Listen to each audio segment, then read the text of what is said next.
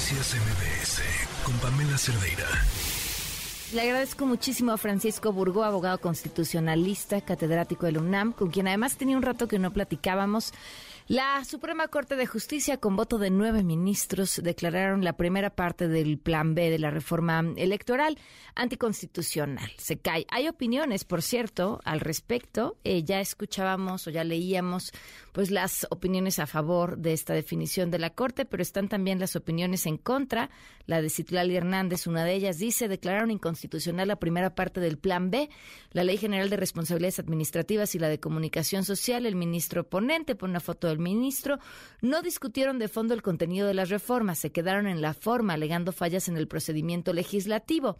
Estas formas, haber dispensado trámites al considerarse de obvia y urgente resolución.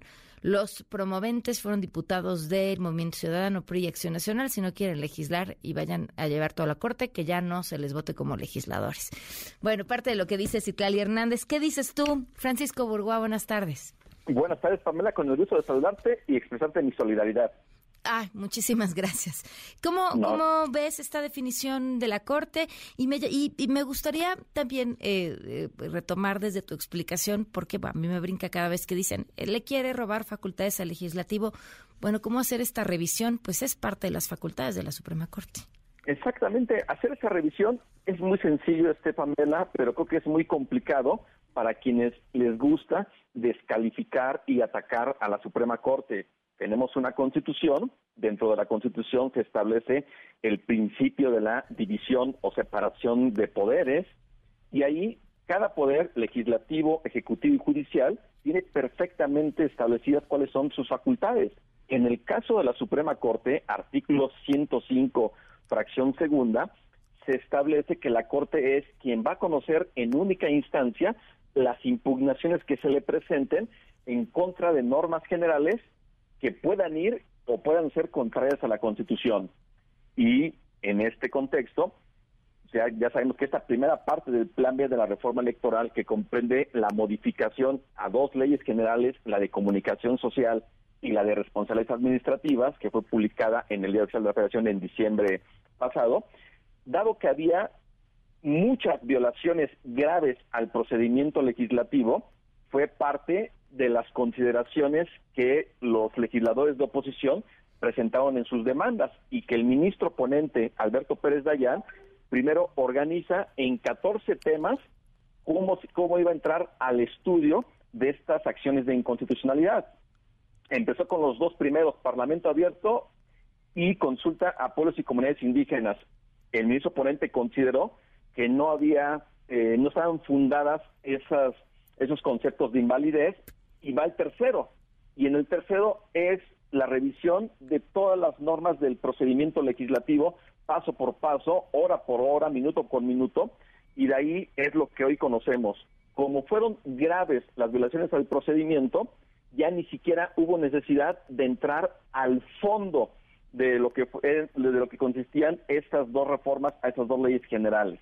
Y de ahí que hoy sabemos que nueve ministros de once votaron a favor de la invalidez de total de este decreto de reformas y hoy vemos que obviamente Morena, eh, el secretario de Gobernación, el presidente, mañana vamos a, verlo posiblemente molesto, muy molesto. Muy molesto.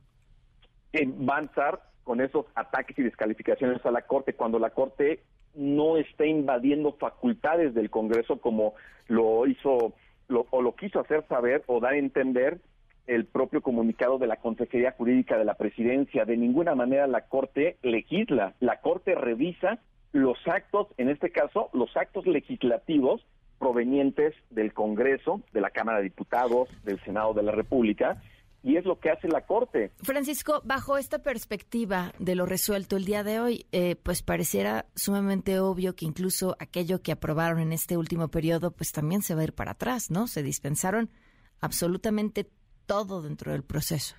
Absolutamente así es, Pamela. Y es que todo es tan sencillo como lo siguiente. El hecho de que Morena y sus aliados cuenten con la mayoría parlamentaria en ambas cámaras del Congreso no les da ningún derecho a estar cometiendo violaciones al procedimiento legislativo. ¿Por qué no lo cumplen? Finalmente tienen los votos para hacerlo.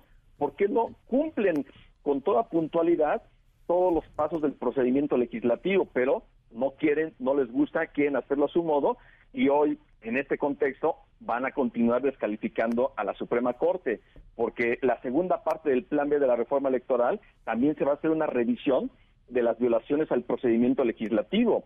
Y dado que el ministro Javier Lainez es el ponente y que hoy votó también a favor de la invalidez, posiblemente su proyecto va a ser también en ese sentido de declarar la invalidez solamente por la forma, por vicios graves en el procedimiento legislativo y esto también va a ser un antecedente muy importante de las acciones de inconstitucionalidad que se van a presentar en contra de las 20 reformas que se llevaron a cabo hace casi dos semanas ahí en la noche madrugada en el Senado de la República. Claro, pues te agradezco muchísimo que nos hayas tomado la llamada. Vamos a tener que estar hablando porque ahora sí la Corte está con todo. Exactamente, y hay que defender a la Corte porque es la, la, que funge como guardián y garante del orden constitucional. Muchísimas gracias, Francisco. Buenas tardes. Buenas tardes, Pamela. Noticias MBS con Pamela Cerdeira.